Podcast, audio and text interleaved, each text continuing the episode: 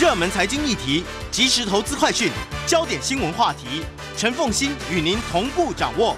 欢迎收听《财经起床号》。Hello，各位听众大家早，欢迎大家来到九八新闻台财经起床号节目现场，我是陈凤欣。每周选书早起读书，今天要为大家介绍的是天下杂志出版社所出版的孙主任的经济笔记。那我们在呃了解经济事务跟我们自己的生活的关系的时候呢，一定要看对病，吃对药。好，这边就教大家怎么看对啊。在我们现场的就是这本书的作者，台湾经济研究院景气预测中心主任孙明德孙主任。好，我们现在来讲说为什么要写这一本书。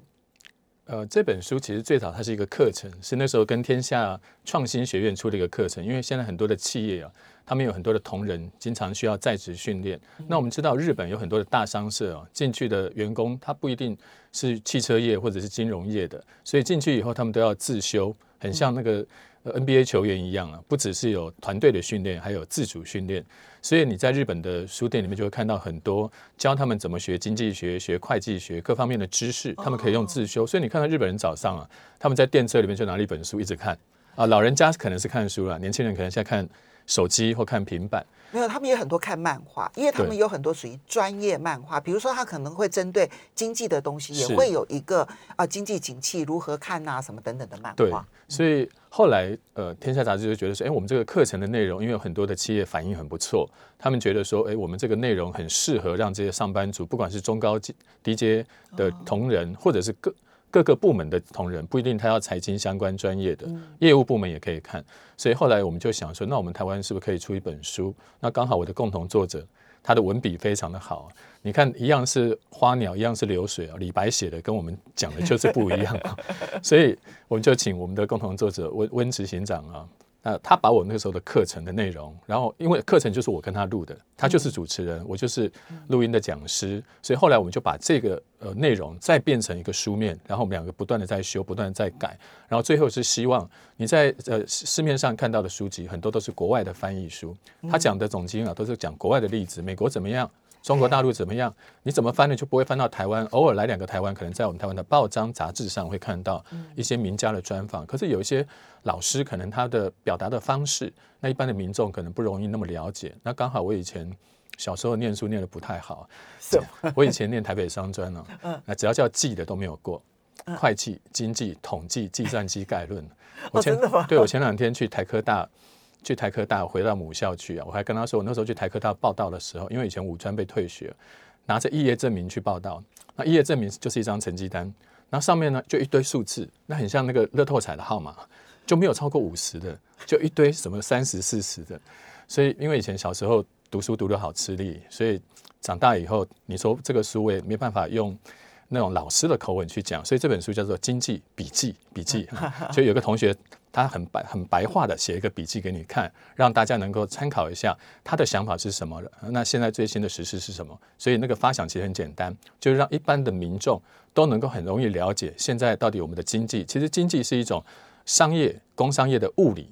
物理就每天在你旁边，东西掉下来叫物理，或者是电池叫物理，电力什么都叫物理。那我们经济学就是工商业的物理，它本来就有那个道理，只是有时候我们在旁边看不太懂它的脉络。比如说我们最近看到的升息啦、通膨啦、经济成长啦，那我们希望用一个比较浅显的解读方式，让大家都能够懂。所以最早这本书还不是叫这个名字，这本书的名字很多周折。当初最早的名字，我本来想取叫《社畜经济读本》，就后来天下说这个好像不太符合我们天下杂志的风格啊。社畜，对啊社畜要换一个出版社了。对你如果社畜经济读本放在书架上，哦，那一定很醒目，大家就 哎拿来，然后都会偷偷看。我不是社畜，我我想看这本书。后来经过呃我们几经周折，后来就想说，那就孙主任，然后经济笔记还不能叫讲义，因为讲义是老师写的，我可没有认为自己是有那个资格去写讲义，所以我就写笔记，算是我们大家都是同学，我们来分享这样一个观念。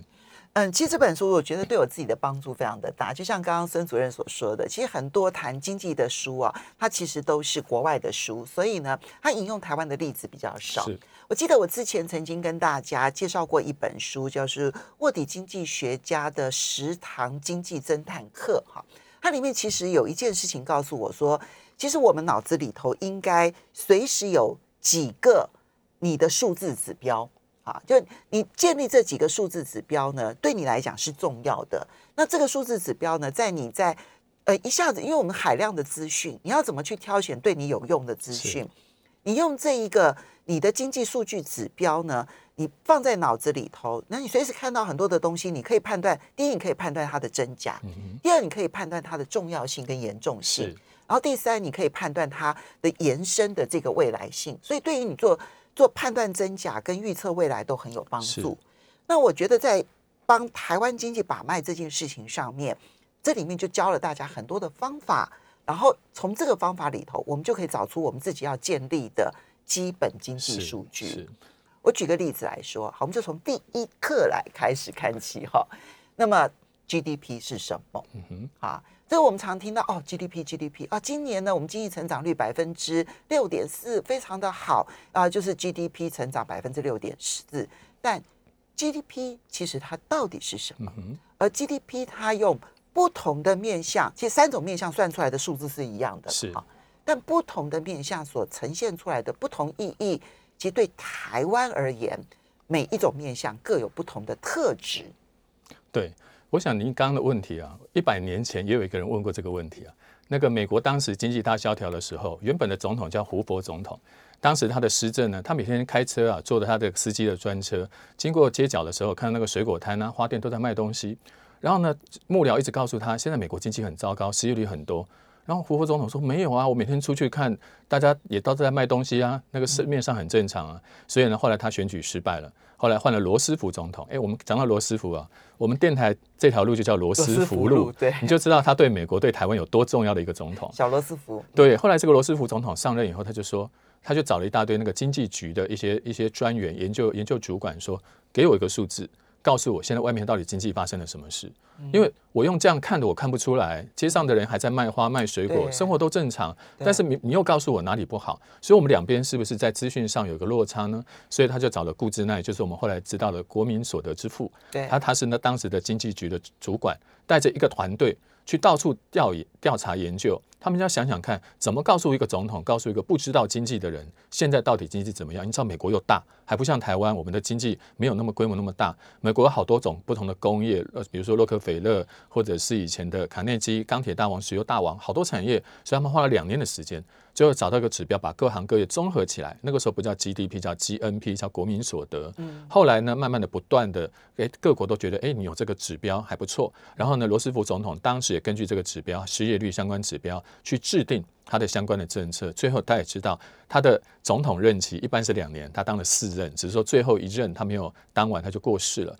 那大大家都觉得说，哎，他这个方法很不错，作为经济施政的一个指标。所以后来这个 GDP 就沿用到今天。当然他。当最早的时候，他只是为了一个总统应应对经济危机要做的事情。可是到现在呢，我们其实我我这本书里面就提到了，GDP 是经济上面最常被搜寻的一个字，它每天都被人家搜寻，一查大家一查就 GDP 三个字。然后呢，第一个，我们这个 GDP，我们现在街上，比如说我刚刚早上在快餐店吃东西，快餐店卖早餐给我，我买了早餐，所以 GDP 三件事情：谁卖东西，谁买东西。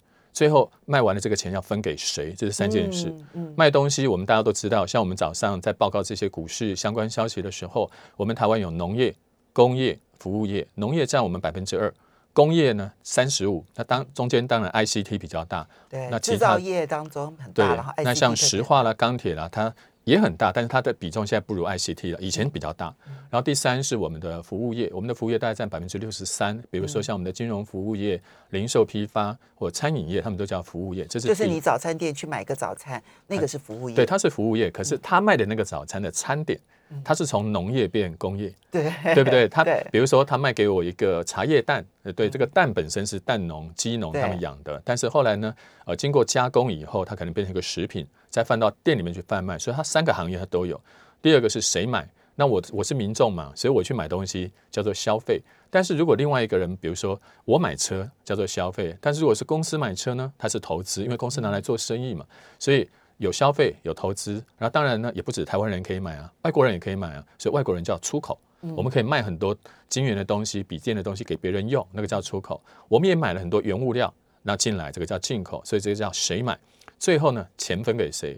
那最后我们台湾一年的 GDP 以二零二零年来看的话，一年是二十兆台币，二十兆台币大概六七千亿美金。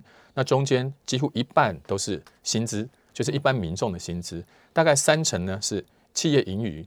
大家就会想说，对，没错，我们员工拿的比老板多。拜托，台湾的员工有一千一百万人，对，老板没那么多人，对，所以呢，有一千一百万人分一半，然后另外的。不到可不到几一一两百万人去分三成，所以他们分的多一点，员工分的少一点，五成多三成多。对，那其他可是还有两成呢，那就是税跟资本折旧。因为我们台湾现在的情况跟三四十年不一样，当时台湾是劳力比较密集，所以当时我们员工分的比重会更大一点，机器折旧没有这么大。但是最近这十年二十年，大家可以看到制造业，尤其是高科技产业，在台湾占的比重越来越大。他们呢用的机器多，他们也用人，但是他的人相对的成本就没有这么高。资本密集的产业，比如说像石化、钢铁也算，还有我们的高科技产业都算。所以这几年你会发现，我们在资本折旧上面付出的也就比较多。这一点其实是非常重要的。那么就是在所得面这件事情，很多人都会觉得说：“哎呀，你看到我们的 GDP 明明成长，是，但是为什么所得感觉上面没有增长？就薪资没有成长？其实你去看这个分配的时候，这个所得面这件事情，就谁分到了这一些钱，你就会发现员工的比例，其实员工分的比例，在这过去的四十年下来的话是减少的。是，好，最高的时候我记得好像到六十，然后现在已经降到五十左右。资本折旧。对，慢慢的，但你说高起来，老板有增加吗？老板其实也没有增加太多，对不对？哈，那钱到哪里去了？钱到了资本折旧去了，是，就所以这里面就凸显出我们从劳力密集，然后到资本密集。这个整个的分配的饼当中，其实有很多是必须要耗在资本财上面。是，这个是台湾。所以你刚刚用这三个数字，你就说哦，我们从这三个数字，比如说我们刚刚讲的第一个，台湾以前的农业，比如说在一九五零年，那个农业一定比重很大嘛，对，工业跟服务业小。对。然后随着你的经济发展以后，农业就越来越小，变百分之二。你要知道，现在还有很多国家农业很大的，像印度，它的农业就很大。然后经济发展初期的，像东南亚、像中国大陆，它的工业比比重比较大。那台湾呢，已经到一个比较成熟的阶段，好，所以台湾是服务业比较大。所以呢，用三个面向去看 GDP，然后你去看到台湾的特质在哪里，但跟我们有什么关系呢？休息一下，马上回来节目现场。欢迎大家回到九八新闻台财经起床号节目现场，我是陈凤欣。在我们现场的是台湾经济研究院经济景气预测中心主任孙明德孙主任，也非常欢迎 YouTube 的朋友们一起收看直播。那么今天每周选书早起读书为大家介绍的是孙主任所写的这一本《孙主任的经济笔记》，这是天下杂志出版社所出版的。好，你看刚刚我们一开始的时候先讲 GDP，其实它只有一百年左右的历史而已。没有美国经济大萧条，其实不会有 GDP 这件事情，那也没办法进入到很多的计算哈。那以前经济都是谈概念，那有了这个 GDP 之后，才开始进入了很多的数字的计算。那 GDP 的计算呢，其实三个面向，好，就呃谁生产的，好，这个是属于生产面的部分。然后呢，谁来买啊？这个是属于消费面的部分。然后呢，到最后呢是钱要分给钱要分给谁？这是所得面的部分哈。三个不同的面相，其实你会看到三个不同面相所呈现出来的经济的特质。比如说，台湾现在农业只占百分之二，然后服务业已经占到了百分之六十三，工业只有呃制造业占百分之三十五。三十五，这是一个好制造生产的一个特质。而在谁来买的部分，其实我们的。民间消费的比重还不算特别的高，我们大概在五成左右。那欧美那些先进的可能到七成。对，所以我们其实算是还没有到以民间消费推动为主。其实我们需要大量依赖出口跟投资，因为台湾的内需市场没有那么大。你像你像美国、中国大陆，它的内需就够大了，所以它要养很多产业，培扶持很多产业。光它的人口就够了，但是台湾不够，所以台湾在一九五零年、六零年才会决定刚开始要进口替代，后来是以出口导向，一直到今天，如果没有出口的话，其实台湾各各行各业也不会像今天这么兴旺。没错，而做所得面的部分，我们就可以看到为什么薪资，我们第一个看到台湾走向资本密集，是，然后第二个也看到薪资停滞的一个很重要的原因，也跟资本密集其实有很大的关系。好。所以你看到这三大面相，其实呈现出来的三种特质，我们就更了解台湾的经济的这一个面相。可是这个景气预，那我们每一年都会有景气预测了哈。这景气预测到底准不准？要怎么去挑一个比较准的景气预测？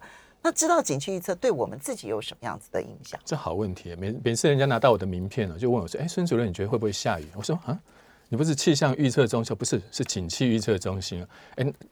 问错这个的人很多哦，真的吗？他每次看到名片就问我说：“是不是气象预报中心主任？”我说：“没有啊，我不会预报气象。”哦，景气就会看成天气，是不是？这两件事情也差不多啊。像这两天，你发现台北变天了，前两天还艳阳高照，然后突然就开始变冷了，变阴了。所以景气预测其实最重要的重点，那各位可能都不知道，重点在变天啊，从晴天变阴天，或者从雨天变晴天，这才是景气预测最大的专业所在，而不是经济成长率三点一。二点五这个数字一点用都没有。比如说，我现在告诉各位，现在外面的气温呢？比如说，现在外面气温是十八度，嗯，然后另外一个人说不是十八度，是十八点五度，然后另外还有一个人说是十九点三度，你有什么意义啊？反正你出去就记得穿衣服就好了嘛。所以经济数据的高与低，三点一、三点二。其实那个误差其实范围非常的小，你要知道一个国家的经济这么的复杂，而且很多它也不是完全是统计，它是估计。对，你那个估计的东西怎么可能估到百分之一百精准？接下来就有很多人就会说，你说估不准，上次不是三点一，上次三点二，那有什么差？现在的外面的温度，你就记得穿衣服，不要感冒，这就是对你最大的贡献。所以，我们台经院呃，过去这四十年，很多人也问我们说，那台经院是谁办的？是不是政府办的？我们知道中经院啦，很多他们是政府主办的，我们也是政府，我们是估政府。吴先生办的，所以我们也每次 这句话很好笑，偷偷沾人家的光。因为每次大陆大陆来的领导都问说：“哎，你们台军院谁办的？”我说：“政府办的。”哦，他们一听到政府，他们就觉得这个是靠谱的。官方哎，对，后来再补一句说：“辜政府办的，好像以前也跟他们有有关联过，所以他们就会呃比较接受。”对，所以我们过去这四十年，我这两天看我们公司的资料，我们做一个景气调查已经做了四十年，从一九七七九年吧，一直做到二零二二年，到到现在为止。我们每每一个月，我们都会发一千呃两千份的问卷出去，问制造业、服务业、营建业，问他们当月的景气的感受，或者是他们对未来的看法如何。我们做了四十年，所以这四十年的资料一累积下来，我们其实也做另外一个统计，比如说每个月二十五号。包含今天，我们台经院也会举行一个记者会，公布我们做的调查结果。这个调查结果有什么用呢？你每个月都把它画那个图画上去看看，然后呢，你再拿来跟我们台湾整个经济的走势比较看看。那根据国发会他们过去有做过一个统计啊，我们台军院在过去台湾十八次经济转折，转折就是从高到低，从低到高，我们提前预判了这个方向，抓到了十四次，十八次抓到十四次啊，就变天抓到十四。对你当高到低。或从低到高，那个对企业、对于个人来说是最重要的一个点。你不知道明天要变天，你可能就忘了带雨具，忘了多穿一点，你就感冒了。对于企业来说，当景气从很好突然急降的时候，如果他没有预判，那这个时候还在拼命进货、拼命扩充、拼命借钱，到时候景气一掉下来，哇，满都是满手库存，然后借贷太多。那另外一种情况是，当景气本来不太好，你现在开始开始触底反弹的时候。经济成长率每次政府公布的是一个统计，它是事后才统计，所以今天三月二十五号，你知道的数字都是去年底的，你不知道最新的数字。所以这个时候，如果有一个数字可以告诉你，在两个月之前就告诉你最近的经济正在变好，那你就可以比人家提前开始布局。比如说，景气刚开始变好的时候，哪一种类股、哪一种产业，它会先走在前面。这个时候你开始投资布局，或者是企业，这个时候你开始多买一点料，因为这个时候料还便宜。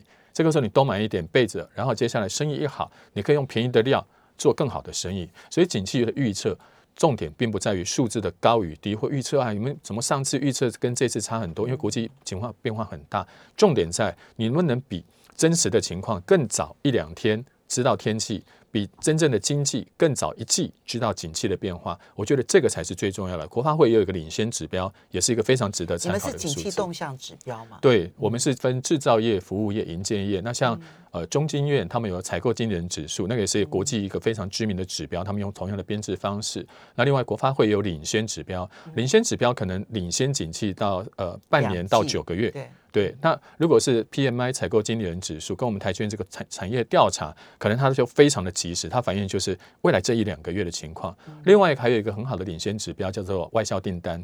我们台湾每次公布外销订单，今天有订单，明下个月就会开始要把这个订单实现嘛，就要开始出货。所以在我这本书里面有特别提到，你在观察经济的时候，不要去看那个数字的高与低，那个数字有时候并不是很精准，但是要注意注意那个那个高低的上下有没有办法提前预判。那现在还有很多企业跟我们台积电合作啊，比如说重要的钢铁业者或者是租赁业者，他们怎么跟我们合作呢？他们需要经济预测的数字，不是台积电哦，我们一次给他给他六七家。然后他把最高跟最低拿掉，因为那个最高跟最最低有时候失失准，他就把中间拿来平均，然后呢作为他们公司明年的营运目标的一个参考值。这好像在奥运会当中，比如说滑冰比赛的时候，然后有很多的裁判这样子，把那个最高最低的拿掉，然后呢剩下来的，然后去做平均值。其实这也是曾经呃，就是有有有这个计算过，然后发现到说，不是谁特别准或谁特别不准。平均值真的会比每一个个人都准，因为如果单一个是中位数还是平均值？呃，有的用中位数，用中位数比较，像我老外都用中位数，像我们台湾也可以用平均值。为什么会这样子呢？因为你要做经济预测，我们有些公司，我们又不是大企业，我们只是中小企业，不是像台积电还可以请一个什么。正经博士去，那我们只能用我们现有的资料，最好是次级资料，最好是报纸上找得到的嘛，让我们老板做个判断。我们只是要做个董事会经营预测，我们干嘛搞那么复杂呢？你就不用去找学校老师做个很大的模型，然后每天跟他纠结说啊，这个模型变数要怎么放啊？为什么这个模型差个零点二就不要？你就找七个专家，反正他们在这个业界已经久了，大家也都知道不会乱讲话。政府的也放，民间的也放。七个，然后去头去尾，这个叫德非法，这个在管理学上就常常用到，作为一个专家问卷的收集。那经济当然在国外叫 consensus，或者是你看那个彭博新闻或者华尔街日报，他们也常常用这种方式在评估经济。所以，我们一般人有一般的经济预测收集的方式。专业的机构，如果你觉得这个方式太粗，或者它不够及时，像我们台金院跟很多大型的钢铁业者、石化业者，或者是一些重量级的银行，我们合作，我们那个做的模型就会更深入，针对他们的需求去量身定做。所以大企业有大企业的做法，民众有民众的做法。其实，在台湾很容易找得到的，比如说，你就看得到行政主计总处有有预测啦，是中央银行也有中央银行的预测，不一定是一样的哦。还有中研院有预测，中华经济研究院有预测，台湾经济研究院有预测。然后呢，台大跟国泰的合作其实也有预测，外国的对外资也有对。然后你再看 INF 也有预测，是 World Bank 也有预测。然后呢，你再看到高盛也会有预测，花旗也会有预测。你看我这样子随便数一数就有十个了。对你只要。随便找几个，但是要固定找他。你不要今天就是一会儿找外资券商，一会儿找外国机构。其实对于台湾经济预测，我们做了这么久的感觉是，台湾自己比较懂自己的经济。因为外国他们要先预估欧美中这几个大经济体。那台湾对他来说并不是那么重要的市场，所以他们有时候那个数字给我们乱塞，就是你那个整个加起来要平衡，就跟就跟那个资产。因为我预测全球是这个样子，对，所以呢，大的经济体通通都预测完了之后，小的经济体我调一调，我调一调就好，反正要看他的人也没几个，所以有时候把我们台台湾调的太高或太低，所以我们的政府这两年就会觉得，哎，怎么调我们都不太准，你就看我们台湾自己的。所以如果你要看台湾的经济，那你的比重里面可能呃，比如说七分看台湾的机构。三分看国外，而且要比较知名、靠谱的，比如说 IHS Market 的，像我们主席总处就会参考它的资料。那像那些比如说券商或者是像投资机构，因为他们有时候是有投资风向，或者他们需要一个投资的指引，常常语不惊人死过高或过低。所以像这种的话，参考的价值可能就你听听他的想法，他为什么高或低就好，他的数字呢就不一定那么有参考价值。好，那么我们以现在这个时候来讲，当然里面不断的有提到就是。嗯，资金的成本其实就是利率，对不对？好，那我们现在就来讲最热门的通膨跟升息这个话题。那么不只是美国联准会升息，台湾的中央银行其实当天就跟进了，而且跟进的幅度就是零点二五个百分点。现在看起来整个升息循环呢是在全世界展开，至少已经有十个以上的国家都升息了。是。怎么去看这一个升息循环？它能不能预测？然后要怎么预测？然后同时又如何的去应对它？好，我想会升息一定是前面物价在涨了，然后很多人会就会怀疑说，物价涨用升息有用吗？我举个例子啊，在一九七三年的时候，国际油价因为那个时候中东战争，所以国际油价从三块涨到十二块，那是涨了四倍啊，跟这一次涨的倍数差不多。所以那个时候呢，造成美国的原物料呃原物料价格大涨，因为你知道美国的 CPI 里面，它汽油对它的影响很大。美国没有那么多的大众运输工具，美国出门就是开车，远的就坐飞机，所以油价一涨，哦，美国人就受不了了。所以呢，后来就造成美国的物价上涨率非常的高。当时的美国联准会呢，采取的动作比较慢，他们一又担心，你知道现在很多央行为什么又不敢升息的原因，就是现在经济还没有很好。我现在如果升息，民众不敢借钱，企业不敢投资，那、我整个经济不就完了吗？就像我刚刚讲的 GDP，谁卖谁买谁分钱。现在呢，卖的卖的人不敢扩充，买的人不敢进场，那到时候经济整个就停滞了。我们稍微休息一下，怎么看未来？欢迎大家回到九八新闻台财经起床号节目现场，我是陈凤欣。在我们现场的是台湾经济研究院景气预测中心主任孙明德孙主任，也非常欢迎 YouTube 的朋友们一起来收看直播。每周选书早起读书为大家介绍的是孙主任的经济笔记，这是天下杂志出版社所出版的。好，那所以刚刚提到了。会升息，就是因为前面有通膨，对对不对？好，那当然升息的考量还必须要考虑说会不会压抑到经济的发展。是，可是呢，只要通膨不止，升息就很难停止。我们可以这么说吗？所以那个时候，在一九七零年代，美国有一个词叫做停滞性通货膨胀。停滞性通货膨胀讲的是两件事：经济停滞，物价一直涨。所以这个时候，央行就会陷入两难：我到底要不要升息？我一升息呢，民众就缩手，不敢借钱，不敢消费，企业不敢投资，那经济就停滞，就更停滞了。那这个时候，虽然物价压下去了，但是经济停滞了，有好处吗？就好像你在，就是你刚刚刚开始说的，我们要看对病，吃对药。对了，这个病我是知道，可是这个药有副作用。对我吃药，我到底要怎么去拿捏那个分量，让这个病呢能够获得缓解，但是又不要副作用太强，让病人很痛苦。所以升息也是一帖药。所以你会发现，像这次的美国联准会，它的主席鲍威尔，从去年到今年，他的话就不一样。去年他觉得。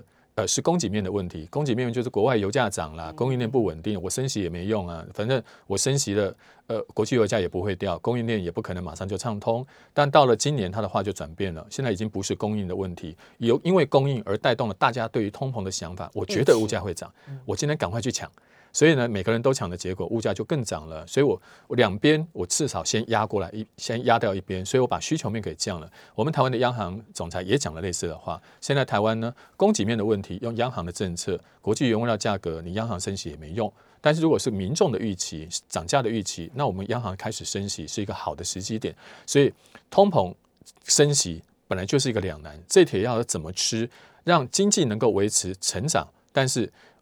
物价又能够受到控制，这是一件非常难的事情。所以过去这铁药都不是一次把它吃一包下去，或吃个两天的量下去，它是慢慢吃啊。我们每隔六小时吃一次。那现在的通那个升息呢，是每隔三个月给你升一次，三个月升一次。所以大家看到美国的那个点阵图，就联准会的会议记录，可能今年要再升个五六次。那台湾呢？因为我们的物价没有涨得像人家那么高，美国物价现在是涨了百分之八。那三月还应该还更高。对。那台湾的物价呢？今年了不起，大概就是二或出头。你看央行这总数估计大概现呃要调高到百分之二点五左右。然后央行这次的会议上面大概也是百分之二左右。那我们现在利率多少？我们现在利率，央行现在调完了以后是一点三七五。我们从一点三七五到二，我们的空间其实并没有很大啊。所以央行接下来就可以且战且走，看是下次要半码，还是说一次一码，但是不要升那么多次。看你要少量多餐，还是要一次吃到饱啊？这个央行可以考虑。美国不行啊。美国现在的利率呢，才零点五啊，它的物价上涨率是八。我现在看国际预测机构预测，美国今年的物价大概平均是五，也就是说上半年是八，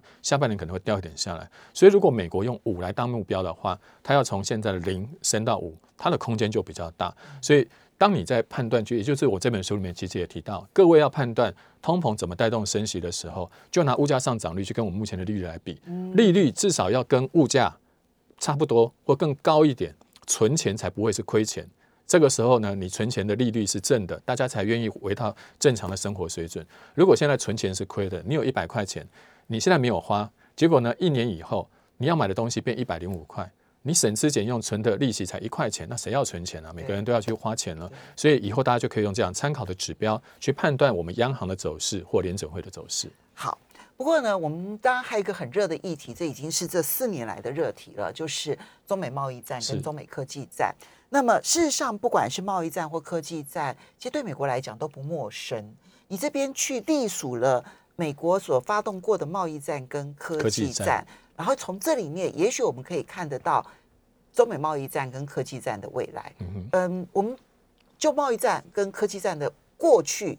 让大家了解一下。是在这本书里面有个特色啊，一般的书啊，经济学的书就是前面叫投资、叫消费、叫贸易、叫出口，就是定义、举例，然后举几个案例。当然，教教科书它就会这样写。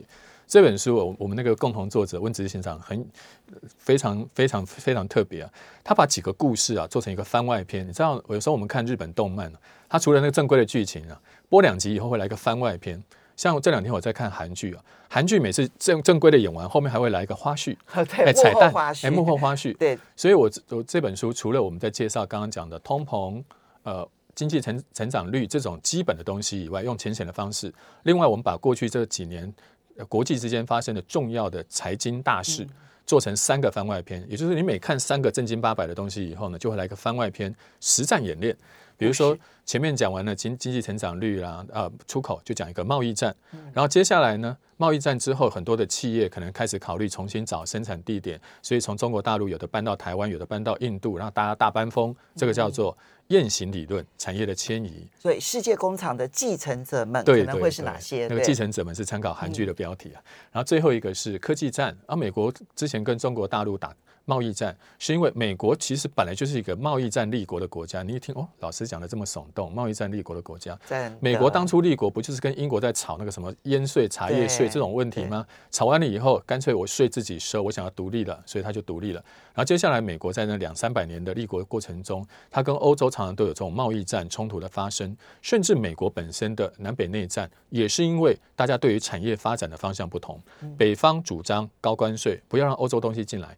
但是美国南方都是庄园，都是种田的，他们希望关税要低，我东西才能销出去。所以贸易战在美国历史上一直都发生，二十世纪以后又发生了好几次。第一次是我们刚刚讲的，一九三零年大萧条那个那个年代，美国因为自己经济不好，就不让欧洲的东西进口。欧洲是农产品，你欧洲农产品进不来，欧洲也不让你的工业产品出去，所以。大萧条越演越烈，那个是双方各自把关税越拉越高，越拉越高，越拉越高，终于造成了萧条根本没有办法解决。萧条无法解决，经济大大混乱，后来就变成二战，因为欧洲用其他更强硬的方式去控制自己的经济。